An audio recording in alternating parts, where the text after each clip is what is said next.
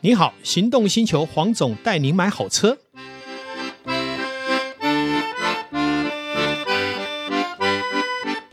黄总带你买好车，再次来到线上，与导叔一起跟全国听众聊幸福时光。 Hello，各位听众朋友，大家好，我是导叔导根座。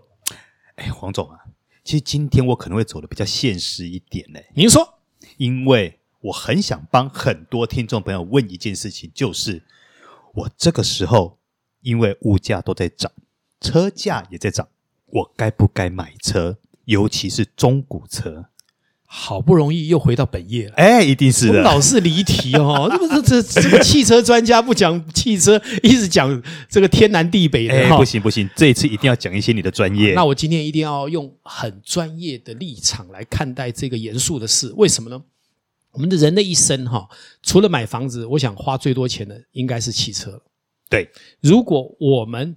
总共的开车年龄从二十岁开始到七十岁不开，这五十年当中，就算是你十年换一台，也要换到五台车。嗯，如果是五年换一台，你要换十更台多车，所以你烧掉个一两百万、两三百万，甚至于一千万，大有人在。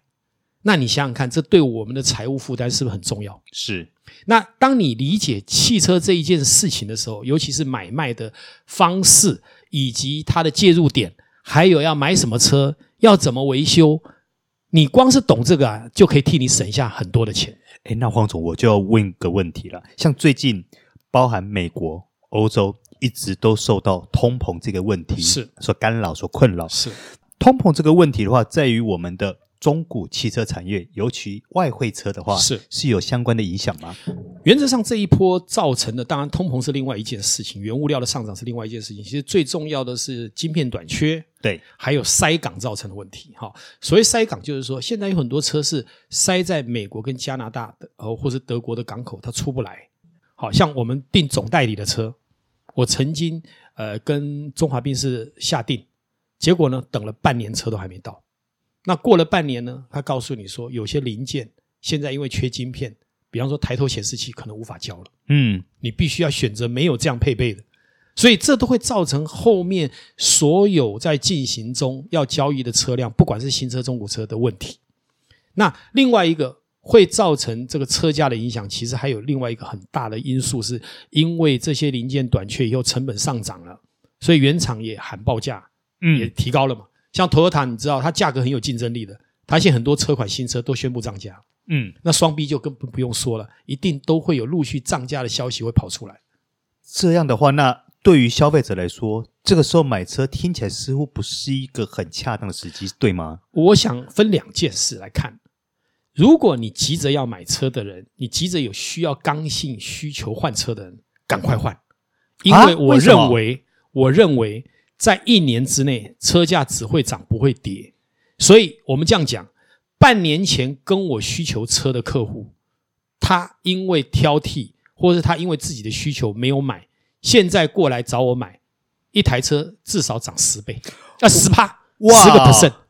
对十个 percent 就已经对，不少了，一百万你可能要多十万来买。那这样的话，也就是说，黄总您的看法是，二零二二年理论上，不管是新车或者是中古车，甚至外汇车，只有涨的份，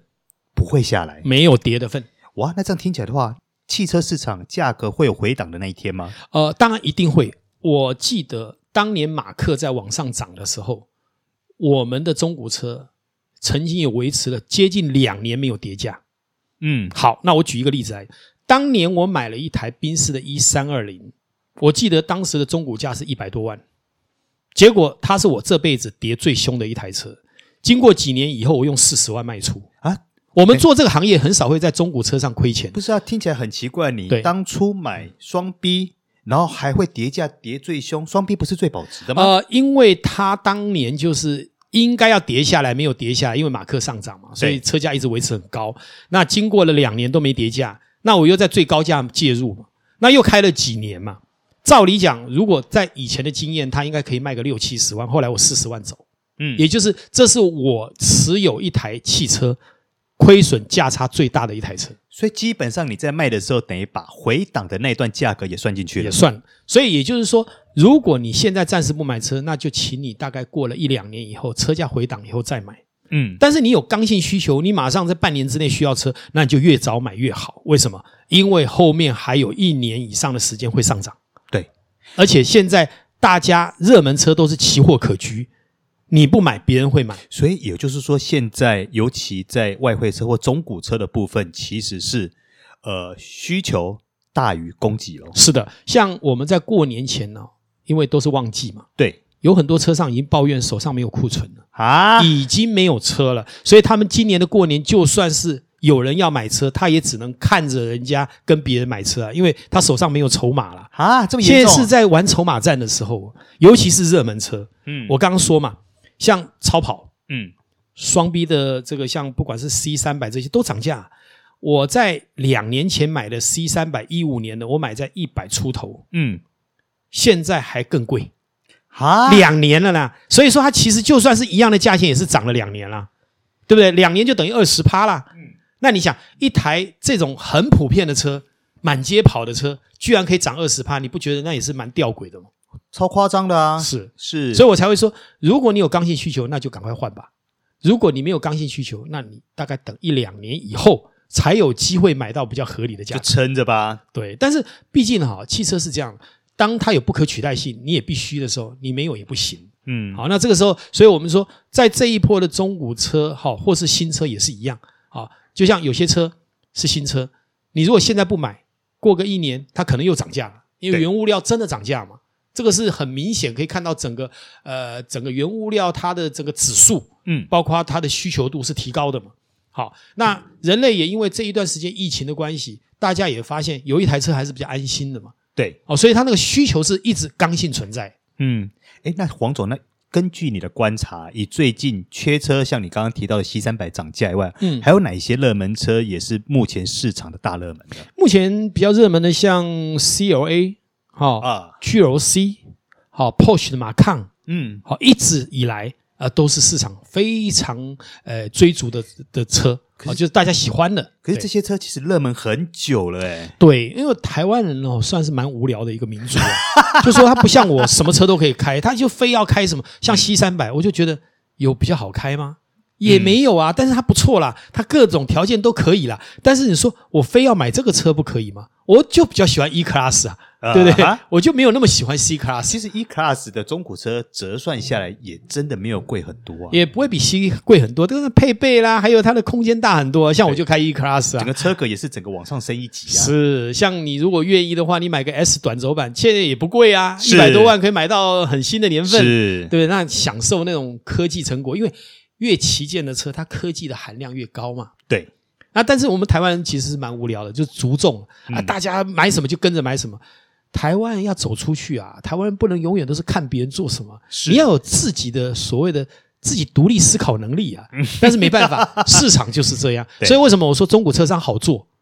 就是很笨的做也会赚 钱，这个我觉得对这个社会不是好事情啊。嗯因为中古车商应该要稍微有一点领导性，嗯有一点创新性，嗯啊，甚至因为客户嘛，对但是因为我们的客户都普遍不是那么聪明， 所以车商随便做都可以， 这不好了，这这不是好事情啊， 不好意思哦，这个可能说的，但是我是觉得我讲这句话不是在说什么，而是说我们是一个优质的台湾人，嗯我们应该要更有创建，嗯更有见地，嗯哦，而不是跟着市场走。那这样的话，当然我们永远都是别人的傀儡。是，其实像我啊，呃，除我认为啦，除非你对于空间或是对成员乘坐数嗯是是有一定需求的，是要不然的话，我真的觉得说，哎，这一次换个呃掀背车，下一次开个房车，是那接下来开个修旅车，开个 MPV，其是实我觉得多尝试一些不一样的车种跟当风然格，其当实是然很有趣的一对，些事就情。像刚刚你问我啊，我车库有三台不同的车，哎那对其实也就是因为我们的人的生活其实会有不同的机能嘛。嗯像我比较喜欢呃维持一台掀背车，对好、刁钻，在市区吃东西方便。灵活，对，一定要有一个 LSUV，嗯哦，可以载载家人，然后如果全省环岛的时候很舒服嘛。嗯，那另外可能要有一个敞篷的小跑车，对好、让我有时候遨游山海，然后呼吸更新鲜的空气。我以前常常讲的一个 slogan 就是：如果你不喜欢呼吸更多的氧气，你不喜欢更开阔的空间，那敞篷车绝对不是你的选项。哎，对，但是因为我们喜欢 嘛，所以敞篷车就变我们的选项。嗯我刚刚也要讲到一点，就是说台湾人太呆板，他们认为说敞篷车会漏水，嗯，敞篷车会被雨淋到，所以敞篷车不实用，所以敞篷车在台湾卖的很不好。可是我恰恰认为，台湾这种旅游之都、海港之都，然后到处都有山有水，就是要开敞篷车。是，可是这就是国民意识意识啊，就是说有时候很可惜的，就是说我们到位了，其他人并没有到位，所以有一些我认为应该看好的车，大家都没有去买它。其实敞篷车真的是很吸引人，像我自己，大概几年前吧，我有一次我真的真的差点在一次中古车的呃，算是一个应该像大卖，不能讲大卖场，应该就说呃很多车商集合在一起的，是一个一个应该算是一个活动里面，我差点差点就订了一台是那个是敞篷车，是差一是点。是所以后来我已经，我那个时候我已经答应人家了，后来我真的硬忍住，不行，我要还回一下，我让我再想一下，硬理智硬把自己拉回来。是我必须说，敞篷车你在现场看到是非常吸引人的。讲到这里，我就讲一个你认识的一个朋友，嗯叫做安小乔，哎，是赛认识车女郎是好然后她长得又漂亮，是然后又会赛车。人也很好，我跟她见面的第一次，那个时候我还在新总当总经理，嗯你猜发生什么事？不知道是二手车讯的吴玉清带他来呢，跟我们介绍新展银行，啊，是吴吴总带他来认识的，是在我们的展示间。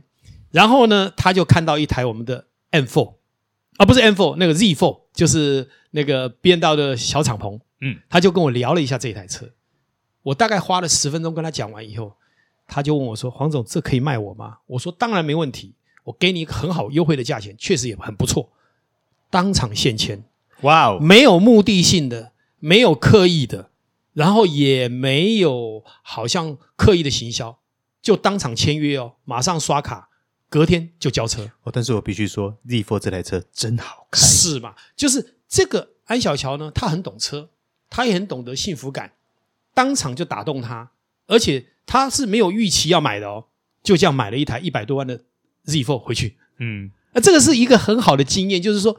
汽车这件事情哈、当我们心灵相通，我们懂它，它其实就会跟着你走。所以，什么样的车卖给什么样的人，已经注定好了。哎，说真的，我真的觉得买车都是缘分，是像我当初也没有想过，说我竟然会去买 mini。，哦哦哦哦，是是是我觉得这一切一切都是缘分啊，因为对正好看到那车子也刚好到了可以换啊、换车的一个时间点，是，没想到说就这么样子就换了。对其实有时候都是一个冲动，对。那冲动是这样，有些冲动感觉起来是冲动，其实不是，是你内蓄了很久，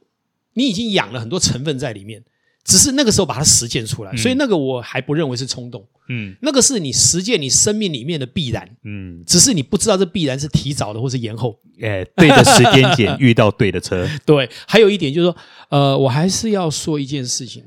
我们常在节目上提两件事情，到底我们买车花钱是道德的，还是不要买车花钱，呃，不要花钱是道德的？我觉得这两者无法相提并论。嗯当我们买车，实践我们的幸福感，让我们赚更多的钱，谁说它不是道德的？相对的，你没有能力，你去举债，然后你又负债，到最后这个车必须卖掉，那这就不道德。嗯，所以我会认为，汽车这件事情还是来自于你很成熟的心态。嗯去享受人类文明科技的产物。我一直认为汽车是类军事的产品，它用最严格的安全标准，用最好的设计，用最多的资源。你想想看，一台车开发要上千亿、上百亿啊，嗯，那不是那么简单的。那你去享受这文明成果，你只花了五十万、一百万、两百万、一千万都不算贵嘛。可是你却得到这些综合的结果，在我们的身上实现，是那真的就是幸福。这才叫幸福的事。是。嗯好，今天我们的节目先到此告一个段落，感谢线上的听众，谢谢，拜拜拜